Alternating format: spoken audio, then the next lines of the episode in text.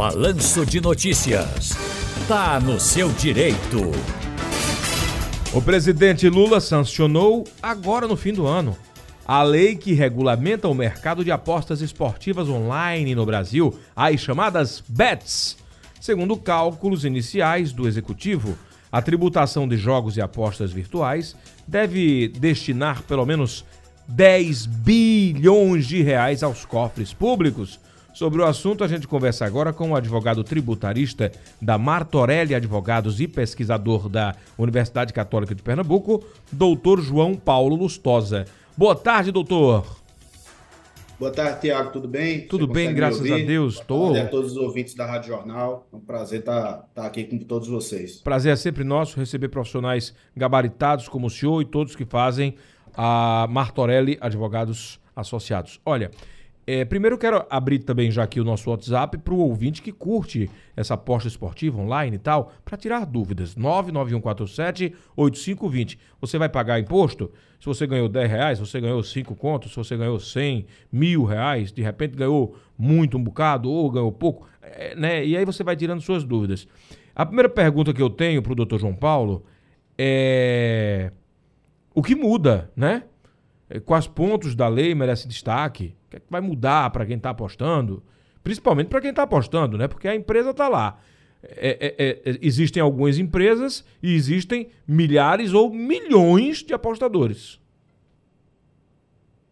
Perfeito, Tiago. É, antes de responder efetivamente sua pergunta, né, é, no antigo governo Temer, houve a aprovação de uma lei, inicialmente, que é a Lei 13756 de 2018, é, essa lei ela autorizou esse tipo de atividade no país. Mas essa lei ela jamais chegou a regulamentar efetivamente. Então, desde 2018, a gente tem uma norma que permite que isso aconteça, mas a gente não tem uma regulamenta, não tinha uma regulamentação de como é que isso ia acontecer. Então, essa lei é, é aprovada agora, né, no, terceiro mandato do governo Lula, ela, que é a lei 14.790, ela veio para regulamentar essa atividade das apostas esportivas. Então, como é que acontecia antes e o que é que vai é, é, acontecer de agora para frente? Antigamente, né, é, muitas desses sites de apostas, muitas dessas empresas, elas é, não tinham sequer uma sede ou uma filial aqui no Brasil. Então, elas eram sediadas em, em países né, que não tinham uma regulamentação muito clara. É, e o que é que acontecia? Essas regras, elas ditavam de forma muito livre é, é, é as regras do jogo, né? É, questão de prazos para retirada de saques e etc.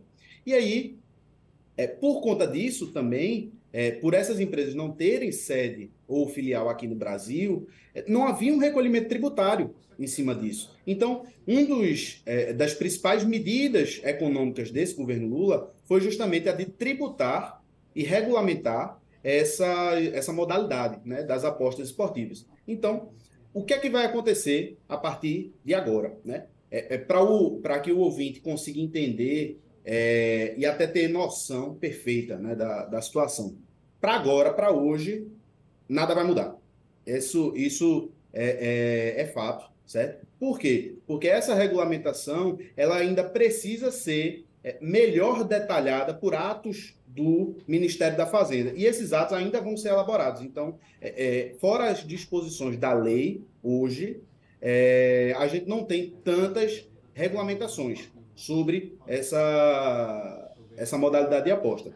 Mas, nessa lei já foi previsto algumas, é, alguns fatos novos é, e que vão ser observados tanto para as casas de aposta quanto para os apostadores. Então, a, as casas de aposta hoje, elas precisarão ter, depois dessa regulamentação do, do Ministério da Fazenda, elas precisarão ter uma autorização para funcionamento do Ministério da Fazenda elas precisarão ter uma sede é, é, aqui no Brasil, né, ou pelo menos uma filial aqui no Brasil. E aí, é, é, o que é que vai acontecer? Né?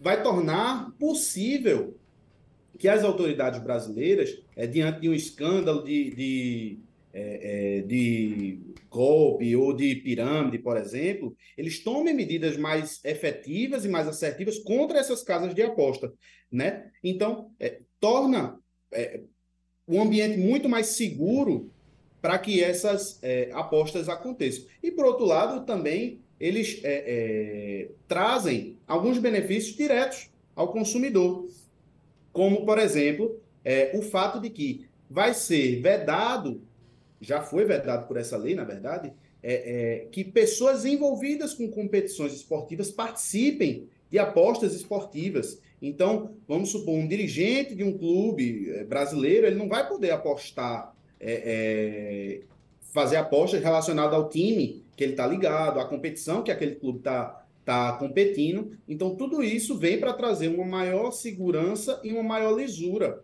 é, para esse ambiente, né, que, como você bem destacou, esse ambiente virtual, esse ambiente é, é, de, de, sites de internet, eles, eles tendem a ter uma, uma, uma certa informalidade, uhum. mas essa norma vem justamente para trazer esses, é, esses acontecimentos, esse, essa regulamentação, para que haja uma maior segurança é, aos contribuintes, aos, ao Estado brasileiro como um todo, é, e até mesmo aos apostadores e às próprias casas de aposta. Agora, a principal dúvida que está chegando aqui no WhatsApp, e o tempo está curto, eu vou, eu vou, generalizar, é exatamente quanto o apostador vai pagar de imposto. Nesse caso, vença, claro. Se perder, perdeu, né? Perfeito. É, a principal inovação dessa, dessa lei é realmente a parte tributária, né? Fora a parte de regulamentação, é a parte tributária. Então, é, as casas de aposta, né, sobre o valor que eles apurarem né, no, no ano, Faturamento. calendário, isso, sobre a, o apuramento, exatamente, eles vão pagar 12% em cima do que eles apurarem, certo? Isso as casas de aposta. 12%. Então, 12%, isso. É, já os contribuintes, hoje, em tese, eles têm a obrigação de fazer a declaração, né? no imposto de renda de todos os proventos que eles vieram a receber. Quer dizer, faturou é... 100 mil, 12 mil vai para o governo.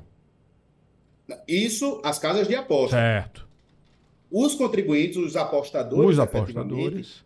Isso. Eles hoje, eles estão sujeitos às alíquotas normais, né? Que varia ali, podendo chegar a 27,5%. Ah, essa teria renda, né? Com essa regulamentação, o que é que o governo fez? Ele estipulou uma alíquota única, certo? De 15%, para todos os lucros que é, os, é, os apostadores vierem a ter. Então, se o cara ganhou mil reais no ano, ele vai pagar 100, é, 15% 150. em cima desses mil reais, que vai dar 150 reais, né? E isso não tem faixa de isenção, né? Isso foi uma, um, um, veto do, do governo Lula, né? A, se, a ganha, a, se ganhar 10 reais, paga 1,50. Vai pagar 1,50, exatamente. A partir de quando? Então, é, como ainda não há essa regulamentação por parte do Ministério da Fazenda, essa norma ela ainda vai precisar é, mais para frente ser regulamentada novamente, né, de uma forma mais efetiva, para que ela comece a vigorar. Hoje. Para poder sair no Diário Oficial. Isso, vai sair no Diário Oficial, quando for aprovado. Ô, doutor João, me diga uma coisa, só para a gente finalizar aqui. Jogo do bicho, qual a diferença?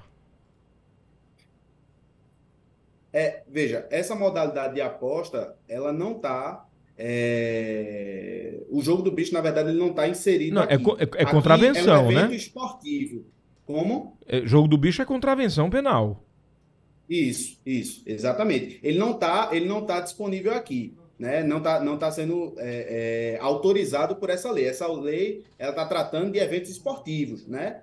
é, como jogos de futebol, jogos de vôlei, campeonato Copa do Mundo, campeonato pernambucano, que vai iniciar agora. Então, é, é, todos esses eventos esportivos é que estão autorizados e regulamentados por essa lei.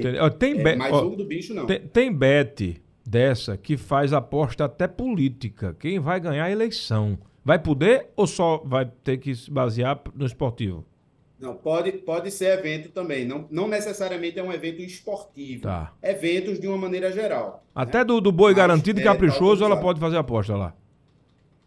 Isso. A escola de samba do Rio de Janeiro e São Paulo. Isso, poderá, poderá ser feita a aposta. Não Mas, tem nenhum problema. E o jogo do bicho não pode?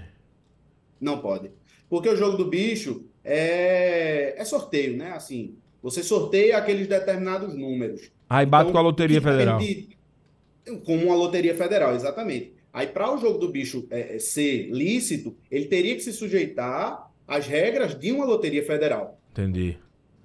Entendido. Doutor João Paulo Lustosa, muito obrigado pelos esclarecimentos. Não sei se o senhor aposta ou não aposta, mas o importante é. A outra. é a gente entender. Rapaz, você sabe que eu, que eu, que eu nunca apostei, não.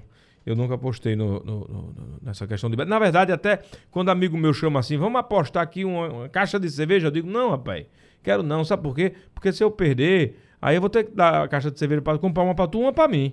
Aí é melhor comprar só é. uma pra mim mesmo. Deixa pra lá essa aposta. um abraço, doutor mesmo. João. Até a próxima. Um abraço, Tiago. Até mais. Tchau, tchau. Até mais. Doutor João Paulo Lustosa, Marta Aurélia Advogados, falando a respeito da regulamentação das apostas esportivas online, as chamadas bets. Mas por enquanto, como você ouviu, nada muda até que saia uma regulamentação com prazo, a partir de quando e por aí vai. O fato é que existem já as alíquotas. A empresa paga 15% do faturamento, quer dizer, se ela fatura 100 mil, aí é 1.500 é do governo. Se ela fatura. É 1.500? É que eu sou meio ruim de matemática. 15% não, 15 mil. Se ela fatura 100 mil, 15 mil é do governo. E o apostador, 12, é, 15%. 15%. 15%. Então, se o, se o apostador ganha 10 conto, 1,50 é do governo. Já pensou? É assim. Bom, tem que arrecadar. Se está regulamentado, tem que arrecadar e que esse tributo seja utilizado, pelo amor de Deus, para melhoria dos serviços públicos.